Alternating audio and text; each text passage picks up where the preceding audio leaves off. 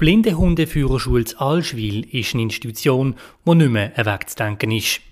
In diesem Jahr feiert sie ihr 50-jähriges Jubiläum. Grund genug, um im Führerbier auf die Geschichte zurückzuschauen und darüber zu reden, was die Ausbildung der Hunde, die Qualitätssicherung, aber auch die Finanzierung alles mit sich bringt. Wir führen das Gespräch wie immer im Stadthof am Barfi.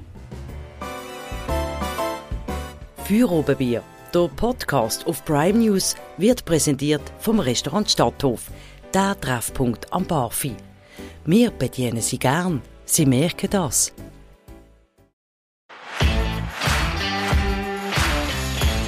Ich freue mich sehr, bei uns heute zwei Vertreter von der Blindenführerhundeschule begrüßen zu dürfen. Es sind beides Mitglieder von der Geschäftsleitung. Das ist auf der einen Seite der Vorsitzende der Geschäftsleitung, der Gerhard Guy. Ganz herzlich willkommen. Dankeschön, guten Tag miteinander. Und auf der anderen Seite ist das der Chef von der Ausbildung, der Ugo Sprecher. Herzlich willkommen, Herr Sprecher. Grüezi miteinander. Mein Name ist Christian Keller. Wir haben es schon in der Anmoderation gesagt, ihr feiert das Jahr das 50-jährige Jubiläum.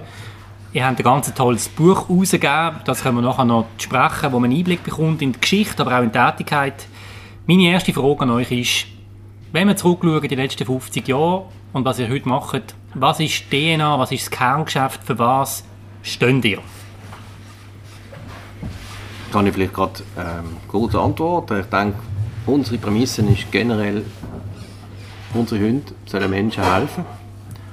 Wir haben den Stiftungszweck, ähm, die Ausbildung, also die Zuchtausbildung und Einführung von Blindenführhunden. Das ist der primäre Stiftungszweck. Äh, wir haben dazu ja die eigene Zucht und haben dann mit der Zeit auch relativ gleich müssen merken, dass es nicht nur blinde Führhunde gibt. Und äh, haben uns dann ein bisschen umorientiert und mit dem Ziel, halt wirklich möglichst viele Hunde in einem sozialen Zweck zu führen, haben wir dann auch weitere Ausbildungssparten gegründet. Herr Sprecher? Ganz wichtig bei dem Ganzen ist natürlich auch, dass uns das Wohlergehen vom Mensch und vom Hund sehr am Herzen liegt. Sind beide ganz wichtig. Wir müssen aber auch wieder präzisieren, dass der Hund ist das schwächste Glied in dieser Kette und wir müssen schauen, dass nicht alles dann auf Kosten vom Hund passiert. Das ist uns noch wichtig.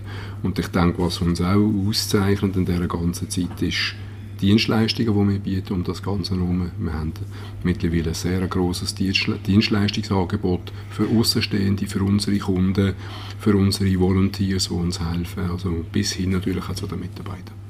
Jetzt ist ja die Frage, das erste Mal, wenn man eure Institution anschaut, wie groß ist die? Und da bin ich also verschrocken, respektive überrascht, nicht verschrocken, überrascht gesehen. 50 Mitarbeitende, das ist ein riesiger Betrieb. Das ist richtig. Also wir sind heute äh, eine ausgewachsene KMU, kann man sagen. Ähm, man muss präzisieren, netto sind es etwa 40,5, wenn man Teilzeitler dann ausrechnet. Ist immer noch sehr also, viel. Ist immer noch relativ Betrieb, viel, ist ja. ein großer Betrieb. Man muss sehen, dahinter stehen ähm, rund 1300 Hunde, die wir in unserem Sitz haben und entsprechend die halten dann auch die betreuen. Wir haben eine eigene Zucht, das ist ein 24-Stunden-Betrieb. Äh, dort haben wir jeweils immer Welpen, die wir betreuen wir haben auch Hunde vor Ort, das heißt, es schläft auch immer jemand bei uns.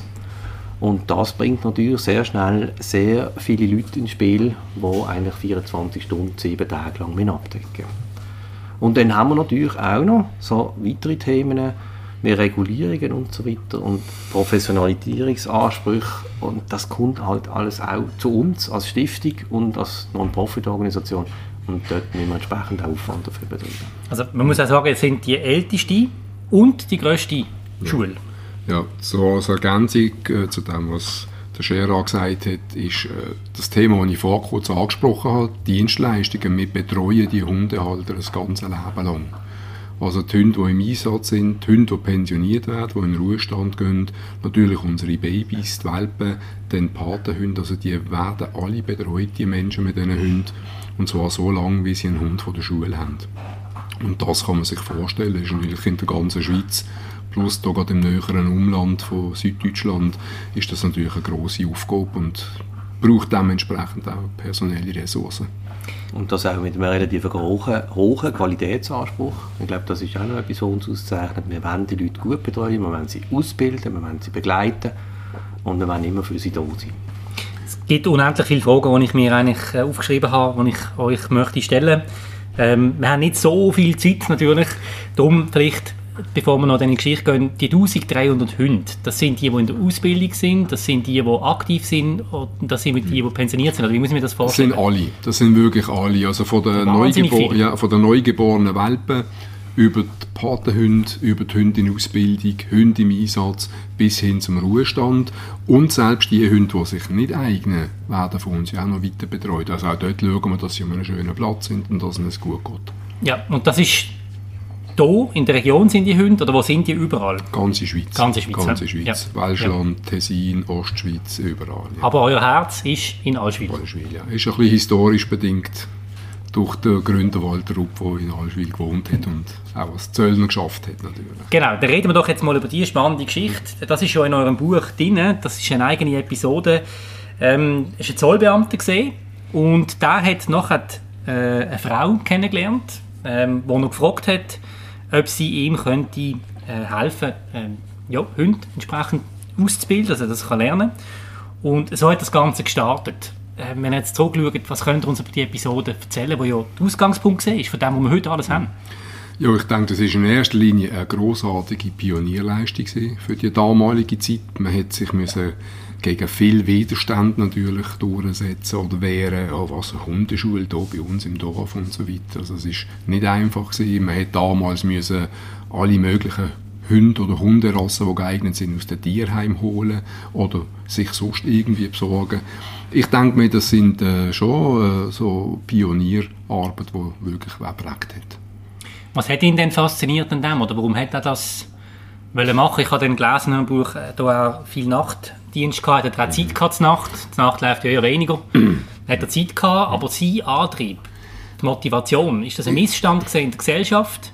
Was ist der Grund gewesen, dass das eigentlich so angefangen ja, hat? Also es hat in der Schweiz schlichtweg keine Anbieter gegeben. Es hat keine Blindenführhunde in der Schweiz. Wenn in der Schweiz jemand einen Blindenführhund hat, will, er nach Deutschland müssen oder nach England oder nach Amerika.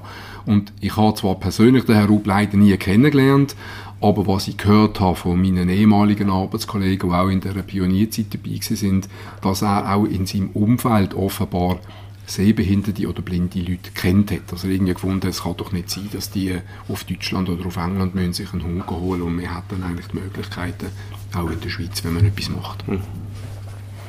Und nichtsdestotrotz hat sich das relativ schnell umgesprochen, wenn ich das mitbekommen habe. Und man hat ja dann auch Freunde gefunden, Freunde, einen Verein gegründet, wo eigentlich dann sich um die Schule anfangen kümmern und Geld gesammelt haben und entsprechend hat man dann eben 1972 auch eine Stiftung gegründet. Okay, und jetzt muss ich einfach zur Sicherheit einen ganz wichtigen Punkt ansprechen, den ich fast nicht glauben kann, aber das ist ja wahnsinnig. Ihr, sind, ihr habt kein Rappen öffentliches Geld, ist das richtig? Ist das richtig? Ihr habt keine Leistungsaufträge, das schreibt ihr in eurem Buch, dass ihr eigentlich von Gönner lebt, von Spenden. Mhm. Und ich habe gedacht, so ein grosser Betrieb, das ist ja, also, das ist ja unglaublich. Ist wir, das so? Wir bekommen ein Geld von der Invalidenversicherung und zwar für blinde Viehhunde, die im Einsatz sind. Ah, eben, das habe ich, ja. ja. Mhm. Und das ist äh, ein monatliches Entgelt von 350 Franken. Das heißt, wenn der, der Hund nach zwei Briefungen mit einem IV-Experten dann wirklich zum blinden Viehhund äh, geworden ist, dann bekommen wir 350 Franken Miete für die Zeit, die er im Einsatz ist. Und das ist im Schnitt etwa Größenordnung acht Jahre. Jetzt stehen dagegen zwei Jahre Ausbildung. Oder? Da sind wir natürlich in einem, in einem relativ grossen Fehlbetrag. Also das ist Größenordnung vielleicht die Hälfte, die wir bekommen. Der zweite Hund, der finanziert wird, das ist der Assistenzhund. Da bekommen wir eine Pauschale. Die beläuft sich auf 15.500 Franken. Und dagegen stehen auch wieder zwei Jahre Ausbildung. Also wenn wir jetzt das doch ein bisschen hochrechnen auf die ganzen Kosten, die die Schule hat, und Sie haben vorher gesagt, es ist eine große Schule, es hat viele Leute, es ist ein 24-Stunden-Betrieb. Ist anspruchsvoll.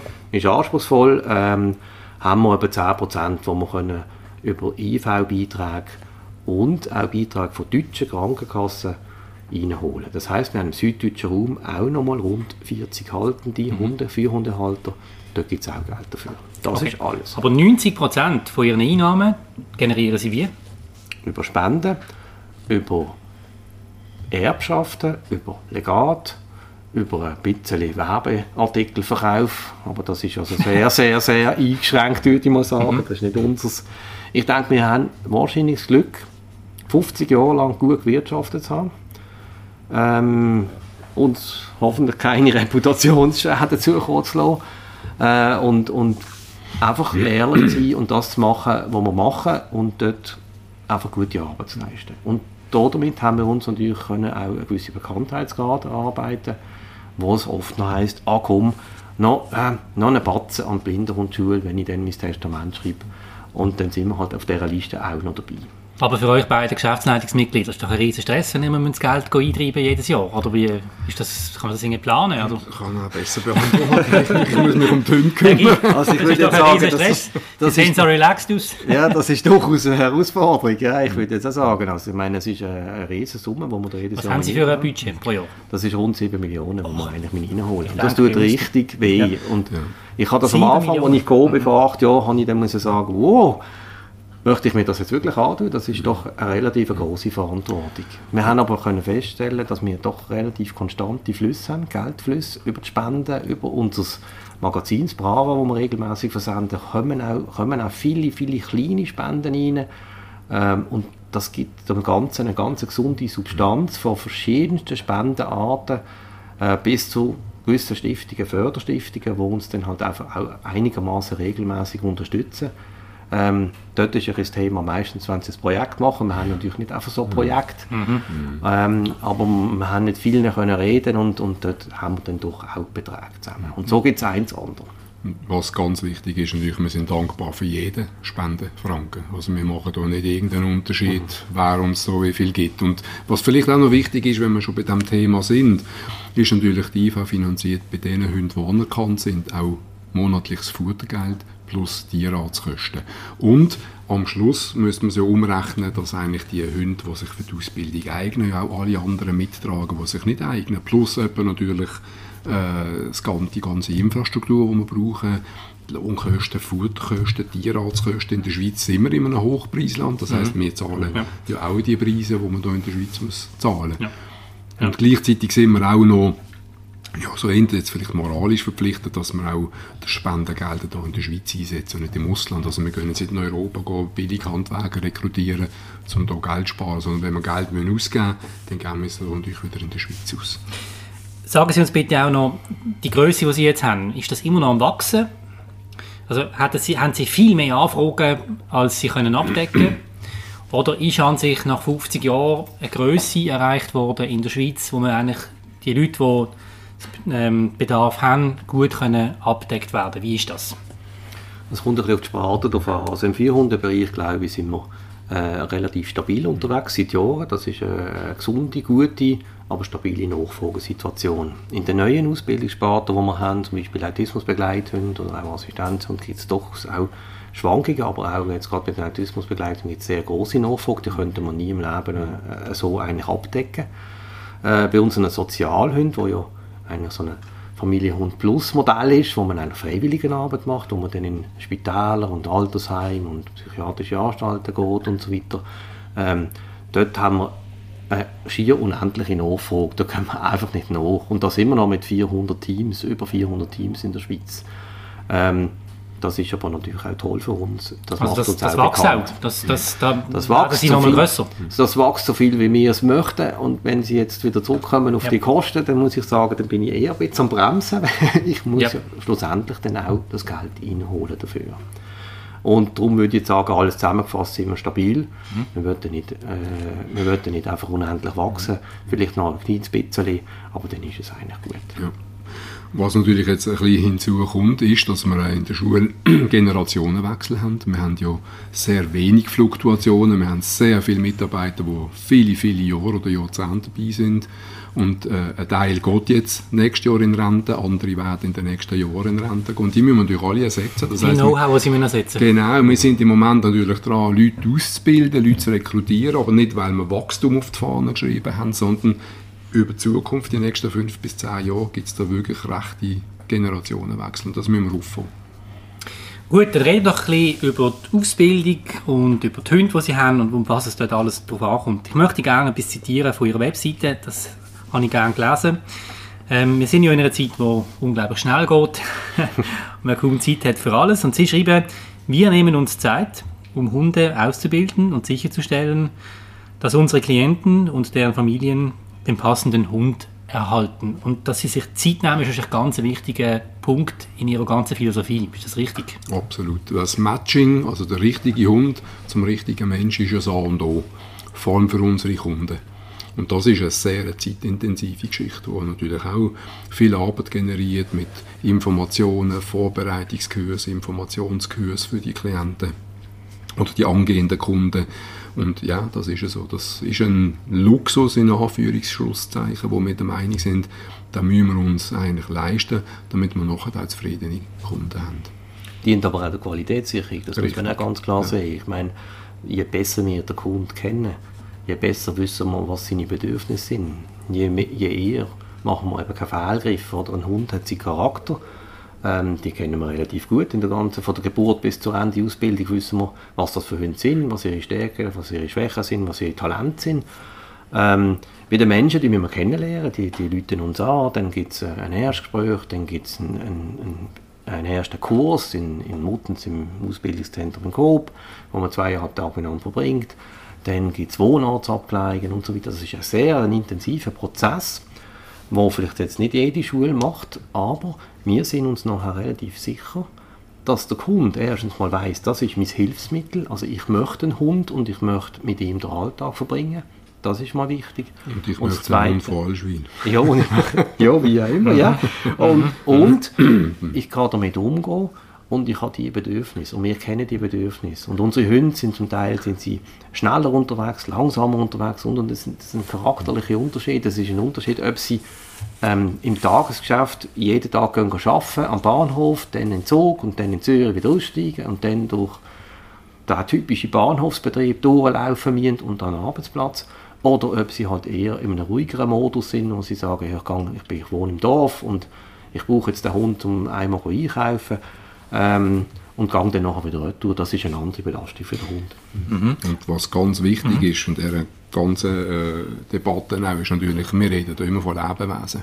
Also wir sind hochprofessionell unterwegs eigentlich auf allen Ebenen, aber wir arbeiten mit Menschen und wir arbeiten mit Tieren und da kann man mit allergrößter Vorsicht, die wir haben und Vorbereitung und Professionalität einfach auch nie garantieren, dass wirklich alles wieder am Schluss so läuft, wie es sollte. Genau, reden wir, reden wir noch kurz über die Menschen, die, die die Tiere in Anspruch nehmen, nehmen im Alltag. Auf was kommt es dort darauf an, aus Ihrer Erfahrung? Also Sie haben jetzt viele Sachen aufgezählt, das ist ein riesen Aufwand. Mhm. Ähm, aber sie müssen auch Garantie haben, dass die Menschen mit den Hunden anständig umgehen. Das kommt ja auch noch dazu. Genau, und, und, vielleicht kann jemand das einfach auch nicht. Ja. Ähm, wie oft das, scheitert das auch? Das, Können Sie doch ein bisschen erzählen? Äh, also das kommt immer wieder vor, das ist richtig. Und ich denke, es hat sich schon auch verändert bei unserer Kundschaft. Also wenn ich so zurückdenke, als ich angefangen habe in der Schule vor 32 Jahren, da ist der Hund oft die einzige Möglichkeit für die Menschen, dass sie überhaupt rauskommen. Und heute hat sich das verändert. Die heutigen sehbehinderten oder blinden Menschen werden schon sehr früh aufgefangen, sei es medizinisch, sei es natürlich auch von der Ausbildung her, von der Schule. Viele sind heute natürlich Meister im Nutzen von den elektronischen Medien und haben jetzt eh das Bedürfnis, dass sie einen Hund wollen. Wahrscheinlich hätten die auch einen Hund, wenn sie würden sehen, also einfach als Familienhund. Man muss Hunde gerne haben, weil man geht eine grosse Verantwortung ein und auch grosse Verpflichtungen. So ein Hund ist nicht einfach nur das Hilfsmittel, sondern seine Bedürfnisse müssen deckt sein. Freilauf, Tierarzt, Bindungsaufbau natürlich, Spiel mit Artgenossen und so weiter. Das muss sich das mal vorstellen. Wir erwarten von unseren Kunden, die nichts oder wenig sehen, dass sie den Hund freilassen auf einem Spaziergang. Das muss man erarbeiten, mhm. damit man das dem mhm. Hund kann natürlich bieten Und wir machen das als Voraussetzung. Und da gibt es natürlich schon manchmal an diesen Informationskursen die Situation, dass wir nicht mehr helfen können. Das Ziel ist immer zu helfen. Also der Informationskurs, den wir machen für unsere Anwärter, der dient natürlich, sie besser kennenzulernen, ihnen auch zu zeigen, was bedeutet der Hund, Führhund, wo ist seine Grenze, der hat auch ein Limit, das ist nicht einfach irgendein, äh, jemand, der alles heil machen kann in dieser Welt. Und wir wollen natürlich dort auch gewisse Fähigkeiten abholen bei den Leuten. Und wenn wir sehen, da fehlt es noch ein bisschen, probieren wir zu helfen. Also Orientierung und Mobilität ist zum Beispiel ja. so ein Punkt. Mhm wo äh, die Kunden mitbringen müssen. Sie müssen sich auskennen in ihrer Umgebung. Und wenn das fehlt, kann man das mit Orientierung und Mobilitätstraining kann man das schulen. Dort probieren wir zu vermitteln. Aber es gibt auch Situationen, wo man mal sagen muss. Gibt es da einen statistischen Wert, wo Sie können sagen, Herr Guy, wie oft man muss sagen, das, das geht nicht? Und das macht man wahrscheinlich lieber am Anfang, als wenn man eine lange Ausbildung mhm. hat und ja, dann oder eine lange ja. Schulung, dann geht es nicht. Ja, also Statistikfirma dazu nicht. Das Gefühl, etwa ein, zwei Mal pro Jahr passiert. Und das, das ist eigentlich Bauchgefühl, das ist Bauchgefühl, was Sie Nein, das ist, das ist eine Teambesprechung schlussendlich. Mhm. Okay. Ähm, nach dem Informationskurs, wo wir zweieinhalb Tage in, in Muttens verbringen miteinander, gibt es eine Art Bewertung, ein Schlussgespräch, wo man mit dem, mit dem Anwärter feiert, wo man dann auch wirklich mal schaut, ja, wie sieht es jetzt aus, hat er, wäre das das richtige Hilfsmittel für ihn oder nicht? Ähm, oder ja, oder, oder ähm, stimmt es von unserer Seite noch nicht oder gar nicht? Mhm. Also, schlussendlich muss ja der Hund in der Lage sein, Hilfe zu bringen. Das gilt übrigens auch für alle anderen Ausbildungssparten. Wenn der Hund nicht kann helfen kann, dann macht es ja keinen Sinn, dass man ihn einsetzt. Dann. Ja. Muss vielleicht noch ergänzen, wir probieren das natürlich schon sehr frei abzufangen. Also es gibt natürlich schon beim ersten Telefon gewisse Fragenkataloge, wo man den Leuten natürlich schon einige Informationen kann geben oder auch Informationen äh, zurückkriegt.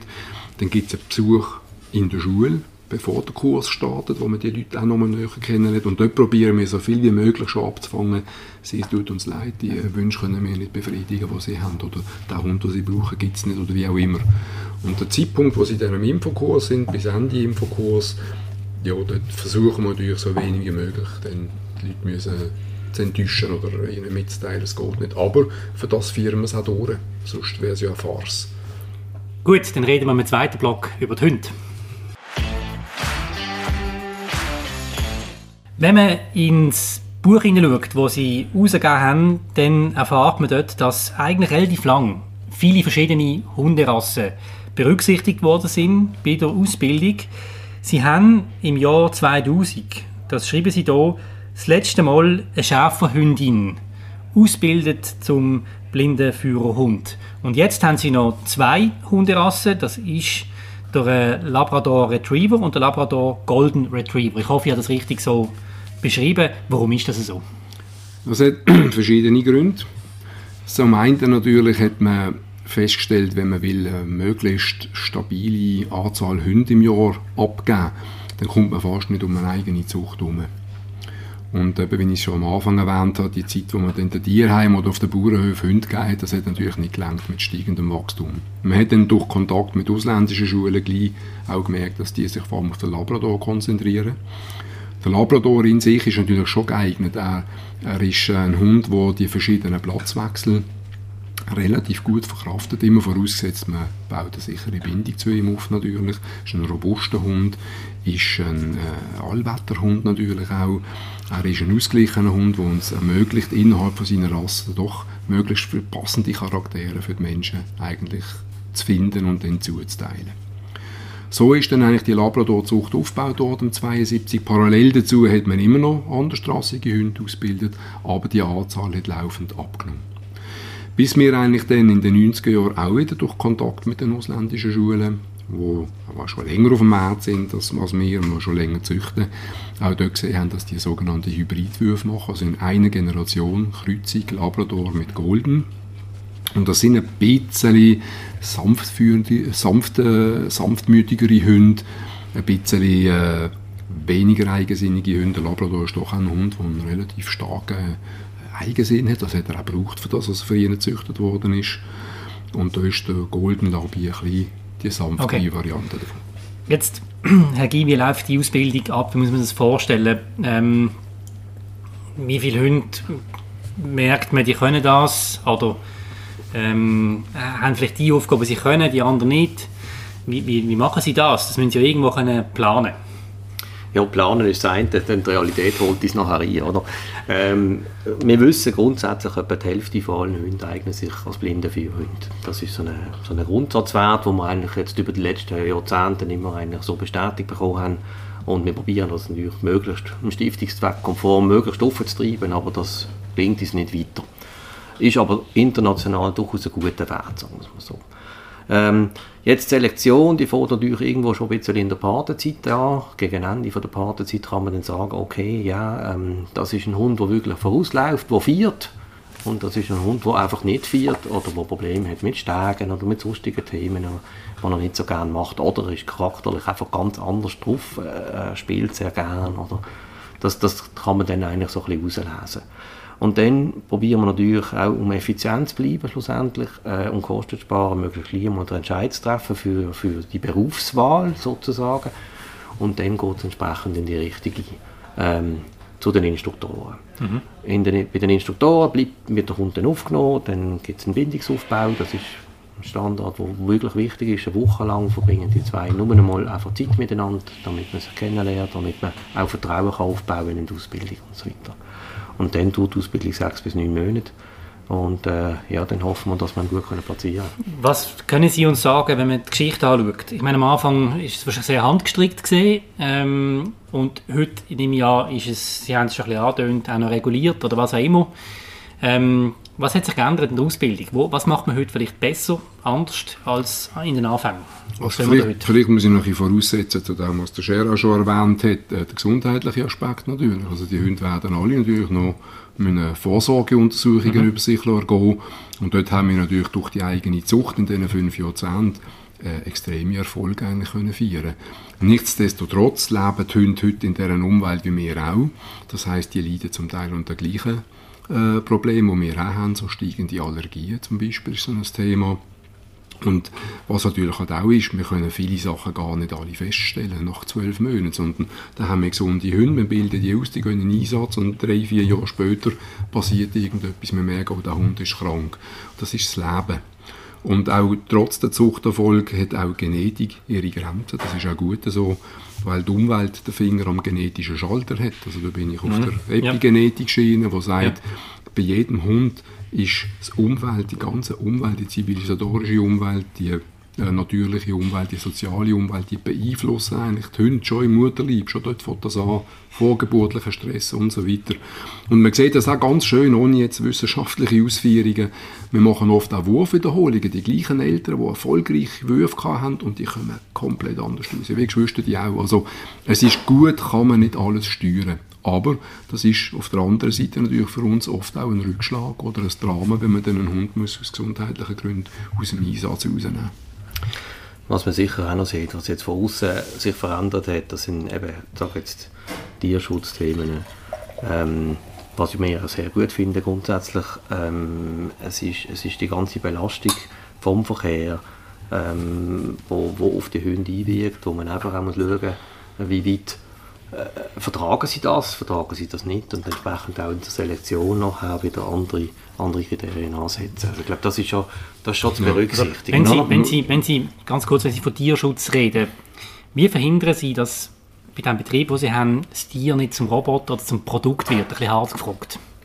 Ja, und da haben wir natürlich äh, schon die ganze Ausbildung, Aufzucht überwachen und das Wissen natürlich auch vermitteln an alle Leute und sagen, wir haben es gerne so, wir wollen es so haben. Und da hilft uns natürlich auch der Umstand, dass wir ein Leben lang Eigentümer von der Hunde bleiben. Also wir verkaufen keine Hunde. Ja. Vom Welp bis zum Pensionierten, bis zu dem, der sich nicht eignet, weil er ein gesundheitliches Problem hat. Die Hunde gehören immer der Schule. Und da können wir natürlich äh, Forderungen stellen. Und wir überwachen das jedes Jahr. Also einerseits durch unsere Nachbetreuungen, wo wir sicherstellen, dass das Team gut funktioniert. Einmal im Jahr mindestens. Und einmal im Jahr mindestens ein Tierarztbericht, wo wir wissen wollen, ist der Hund geimpft, geht es ihm gut, wie ist das Gewicht, wie ist sein Gesundheitszustand. So überwachen wir das, was natürlich auch wieder einen großen Aufwand mit sich bringt. Und vielleicht nur noch kurz auch nochmal, was der Gerard vorher gesagt hat, ein kleines Rechenbeispiel wegen den Umweltbedingungen. Wenn sich die Bevölkerung nahezu jetzt etwa verdoppelt hat seit den 70er Jahren, bedeutet das mehr Verkehr, mehr Bautätigkeit, mehr Leute auf der Straße, mehr Stress, mehr Lärm. Also das muss man sich einfach mal der Lärm überlegen. Ist extrem, oder? Also und, da müssen, ja, und da müssen ja. die Hunde immer funktionieren, mehr Flugbewegung, einfach mehr von allem. Und das wird schwierig. Ja. Also da staune ich immer oder bin froh, haben wir doch immer noch recht gut belastbare Hunde. Aber ähm, es werden uns oft auch Grenzen zeigen. Aber Sie merken in der Ausbildung, dass das ein Problem wird, dass Sie es, ja, also, dass es Orte vielleicht gibt, wo ja. man eigentlich nicht so mit dir. Ja, also die Umweltbedingungen machen uns Sorgen, aber was sich auch zum Teil ein geändert hat, ist ein die Haltung und Akzeptanz in der Gesellschaft. Jawohl, das haben Sie auch drin, ja, oder? Ja, der gesellschaftliche genau. Wert. ich habe genau. das eher positiv aufgefasst, aber... Es ist beides. Auf der einen Seite natürlich positiv im Sinne, wo man weiß, es gibt die Diensthunde, die den Menschen helfen. Auf der anderen Seite aber auch, man vergisst dann oft, dass es einfach noch Hunde sind, oder? Wo früher vor 30 Jahren mal ein blinder Hund bellt hat, dann hat es gesagt, ja, ist halt ein Hund, der bellt halt zwischendurch. Und heute heisst es, ja, das ist doch ein blinder Viehhund, der darf doch das nicht. Und dann müssen wir auch den Leuten sagen, ja, es ist immer noch ein Hund. Auch wenn wir extrem viel investieren, um möglichst unerwünschtes Verhalten nicht, nicht zu entstehen. Aber es ist immer noch Leben. Und das hat irgendwie Agenten, so die Haltung von es gibt, auch, eine, es gibt auch eine gegenteilige Haltung, oder? Das ist, wo man dann auch zum Teil wahrnimmt. Und man sagt, oh, der arme Hund, der muss jetzt hier in dem, in dem mhm. Feuergeschirr laufen, das geht ja gar nicht. Und dort müssen wir natürlich auch viel Aufklärungsarbeit machen. Oder? Meine, die Hunde die, die laufen gar nicht so lange in diesem Viergeschirr mhm. pro Tag. Da reden wir von einer Stunde, maximal zwei und der Rest ist Freizeit. Oder? Aber Herr Guy, das heisst, Sie haben oft Interventionen von Leuten, die Ihnen vielleicht auch schreiben und sich da darüber auslösen und sagen, das ist Tierquälerei. Oder wie muss ich mir das vorstellen? Mhm. Oft ist jetzt übertrieben, aber es gibt natürlich schon, es gibt Kommentare von allen möglichen Seiten. Wir haben zum Teil im Sommer, wenn die Hunde irgendwo äh, noch immer warten. In der Ausbildungszeit müssen sie ja zum Teil ein warten. Wir haben ja zwei, drei Hunde, die wir ausbilden und dort gehen wir eigentlich Ausbildungssequenzen äh, den Hunden geben und dann müssen die anderen jeweils am warten. Dort haben wir Transporter und, und dort haben die Hunde eigentlich auch gut, die sind in der Box, sie haben Schatten, sie haben Wasser, sie haben zu essen. Und gleich viele äh, Leute stören sich dann dort dran und sagen, ja, nein, das geht doch nicht, dass der Hund jetzt da muss warten und da ist ja auch gar niemand da.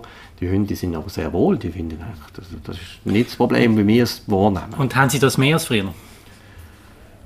Das müsstest du sagen. Ich, ich denke, wir haben mehr, weil es heute halt einfach auch die ganzen sozialen Medien gibt. Früher hat es einfach nur das Telefon gegeben oder man hat einen Brief geschrieben. Und heute kann man natürlich schnell eine E-Mail machen oder man kann schnell auf Facebook irgendeinen Post machen. Also das hat sich sicher verändert. Und ich denke vielleicht auch noch eine lustige Anekdote zu dem Thema. Es hat einmal eine Frau ganz entrüstet der Polizei angerufen, die Hunde würden sich zu Tod schwitzen in unseren Transporter. Äh, die Hunde können so nicht schwitzen.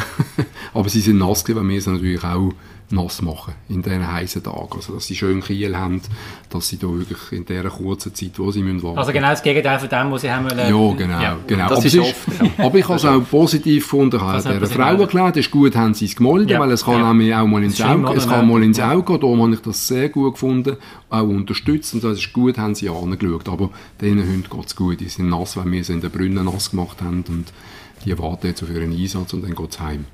Aber es spielt einen Einfluss, es hat einen Einfluss, ist klar. Und das ist, aber es ist uns eigentlich auch wichtig, dass wir die, die Sachen gemeldet bekommen.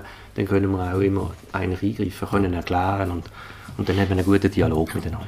Also ein wichtiger Punkt ist, was ich am Schluss den Leuten immer noch gerne ans Herz lege, ich sage nicht, wir haben keine Probleme. Aber ich sage immer, dort, wo wir Kenntnis von Problemen haben, klemmen wir uns dahinter, bis die Probleme gelöst sind. Das ist doch ein guter Satz. Das ist das mit Gerard Guy und dem Ugo Sprecher. Reden wir im letzten Block noch darüber, was Kriterien sind, wenn man einen Patenhund möchte aufnehmen und was der große Event ist, der auf uns zukommt am 1. und 2. Oktober am bevorstehenden Wochenende. Also, reden wir darüber, was Kriterien sind, dass man einen Patenhund aufnehmen darf. Dort zuerst auch ein statistischer Wert, den Sie in Ihrem Buch drin haben. Sie schreiben, Anfang 2022 sind ähm, 178 Junghunde ähm, bei Paten gesehen, wenn ich das richtig hier verstanden habe. Das ist viel mehr als früher noch, das hat deutlich zugenommen. Ähm, und auf der anderen Seite schreiben Sie auch, was Kriterien sind. Und wenn ich die Kriterien lese, ähm, dann habe ich das Gefühl, dass relativ viele das nicht können machen können. Jetzt müssen Sie noch ein bisschen erklären, was die Kriterien sind. Äh, wo aber vielleicht am Anfang meinen, das wäre noch etwas Lässiges, so ein Patenhund. Also, erzählen Sie mal, ähm, Herr Sprecher, was sind die Kriterien, dass man überhaupt in Frage kommt für so etwas und was bedeutet das denn auch? Also das Allerwichtigste ist, dass man genug Zeit für den Hund hat. Sonst funktioniert es nicht. Wenn man das Gefühl hat, da kann man einfach so nebenbei noch einen Patenhund aufziehen und ich arbeite aber noch, habe noch viele Hobbys und mache noch das und noch viele Verpflichtungen, dann geht das garantiert schief. Gewisse körperliche und geistige Fitness gehört natürlich auch dazu. Man ist viel mit diesen Hunden unterwegs. Am Anfang muss man sie noch ein bisschen unterstützen, wenn sie mal Stege abgeht oder so, dass man sie mal auf den Arm nimmt. Später natürlich läuft der Hund das alles selber. Dann ist man wirklich viel unterwegs mit diesen Hunden. Das sind Arbeitshunde, die müssen beschäftigt werden. Wir arbeiten viel mit diesen Hunden. Das ist natürlich auch ein weiteres Kriterium, wo man sich wirklich muss bewusst sein muss. Das heisst jetzt für mich schon, dass 90% wegfallen? Ja, ich kann es Ihnen statistisch nicht sagen, aber es fallen sicher einige weg. Ja, das ist so. Wer sind denn so die klassischen Leute, wenn Sie das können beschreiben wo, wo, wo ein Hund bei sich aufnehmen. Wie alt ist denn der Hund eigentlich und wie lange bleibt der Hund? Der Hund ist zweieinhalb Monate alt, also zehn Wochen Ah, alt, wenn, wenn er zu der, wenn er gut. zu der Also zehn Wochen Bade alt, geht. Genau, genau. Buschi. Und Ja. vielleicht, ich, ich denke, der, der klassische oder der typische Fall ist sicher immer noch die Familie mit vielleicht ein oder zwei oder drei Kindern, die aber schon im Kindergarten oder Schulalter sind, wo dann der Mutter auch erlauben, nebendran noch die Aufgabe als Patin zu erfüllen. Es gibt aber auch immer wie länger, je mehr alleinstehende Leute, die das natürlich auch Zeit haben, die sagen, ich kann meine Arbeitszeit selber einteilen, ich bin mein eigener Chef, habe meine eigene Firma oder so weiter, oder sind äh, sonst einfach haben sie genug Zeit und das merken wir auch, das ist auch anders als früher. Früher ist so die Klassiker die Familie gesehen, die Frau ist daheim, der Mann arbeitet. Das hat sich auch verändert heute. Das hat sich aufgelöst und ich glaube, das müssen wir auch, dem müssen wir auch Rechnung tragen. Also heute sind wir auch relativ flexibel geworden, sagen wir mal, wenn es darum geht, ja, wer kümmert sich jetzt um einen Hund, wie kann man das machen und so weiter. Also wir haben Patchwork-Families, wir haben, wir haben verschiedene doppelte Partner, wo, wo, wo beide ein bisschen arbeiten. Da, da muss man wirklich individuelle Lösungen finden. Genau. Herr Guy, was heisst genug Zeit haben? Was bedeutet das genau? Kann man das irgendwie noch ein bisschen genauer definieren? Also, Oder? Rund 40 Prozent von der, von der Zeit haben wir gesagt, oder? Ist das ein bisschen das Kriterium? Ja, oder vielleicht anders gesagt, äh, so ein, ein Nebenjob bis 30, 40 Prozent mag noch funktionieren. Wenn es darüber geht und man hat keine zweite Bezugsperson, wird es nicht funktionieren. Was wir einfach nicht wollen, ist, dass der Hund mehr Zeit alleine daheim verbringt als mit einem Menschen. Ich glaube, da gibt es in der privaten Hundehaltung genug negative Beispiele So ist es. von Leuten, die das machen. Ja. Ähm, entschädigt wird man für das, für die Umtriebskosten, die man hat. Also Voll, das, vollumfänglich, ja. Äh, ja, aber an sich die Leistung, die man ja bringt, dass das Tier immer sozialisiert wird, das ist in dem Sinne Ehrenamt. ja, ist ein freiwilliger Arbeit. Ist das ein Problem für Sie, zum die Qualität können halten? Wäre die Qualität höher, wenn Sie könnten etwas zahlen? Oder ist das sogar ganz wichtig, dass nicht gezahlt wird? Ich denke, das ist sehr wichtig, weil das ist ein Stützpfeiler eigentlich von unserer Schule und das ist ein Signal an die Gesellschaft. Ich denke, das Volunteering heute, äh, je nachdem, wenn man etwas liest, die einen sagen, es nimmt ab, andere sagen, es nimmt zu. Für uns ist es ganz wichtig und ich denke, der positive Effekt wiegt höher, als wenn man das würde professionalisieren würde. Was ja natürlich die Kosten auch wieder mehr würde in die Höhe treiben. Okay, reden wir noch ein bisschen über die Bilanz, die Sie dann können ziehen. Also, wie lange ähm, ist jetzt so ein Hund bei einer Familie oder bei jemandem daheim und nachher geht er ja weiter und ich stelle mir das, das muss ja her, also das, das würde ich nicht übers Herz bringen. Ich habe auch einen Hund, das wächst bei dir als Welpen auf und den musst du abgeben. Da würde ich irgendwie innerlich darauf hoffen, dass es nicht schafft in der Ausbildung. also bin jetzt Nein, ganz ehrlich, ja. wie, wie, wie läuft das? Auch, auch da muss man vielleicht das schnell, oder vielleicht muss man auch zu den Zahlen, also der Hund bleibt im Schnitt etwa ein Jahr bis anderthalb bei der Familie, kommt dann in die Ausbildung, die geht auch noch mal etwa zwischen sechs und neun Monaten, vielleicht auch mal ein bisschen länger, geht etwa mit zwei, zweieinhalb im Einsatz, ist sechs bis acht Jahre im Einsatz, spätestens mit elf wieder pensioniert. Und dann hat er noch gute drei bis vier Jahre Lebenserwartung vor sich, immer vorausgesetzt, er ist gesund und weg. Das ist vielleicht mal so ein bisschen, grob gesagt, Zeitachse. Was ich auch schon am Anfang erwähnt habe, ist der Aufbau von einer sicheren Bindung.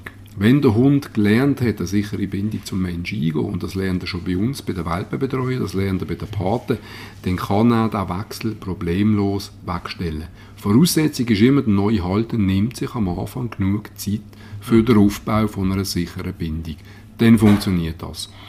Das Herz zerreissen natürlich, das ist ein Fakt, der lässt sich nicht leugnen, es tut weh, wenn man die Hunde abgibt, aber das ist auch wichtig, dass man die Leute gut darauf vorbereitet und wir sagen den Leuten immer, schau, das ist ein Projekt, wo ihr viel lernen, ihr kriegt extrem viel Hundewissen und wenn ihr verantwortungsbewusste Menschen sind, haben das einen Hund 15 bis 16 Jahre.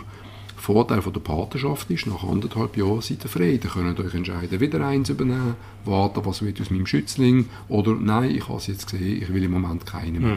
Das sind Vorteile. Und sich selber in der Gesellschaft oder den Kindern vorzuleben, dass man etwas Uneigennütziges macht, denke ich, mir ist in der heutigen Zeit eben auch ganz wichtig. Sagen Sie noch zum Schluss zu diesem Thema, finden Sie genug ähm, Orte, wo Sie die Hunde könnten unterbringen Also genug, genug Leute?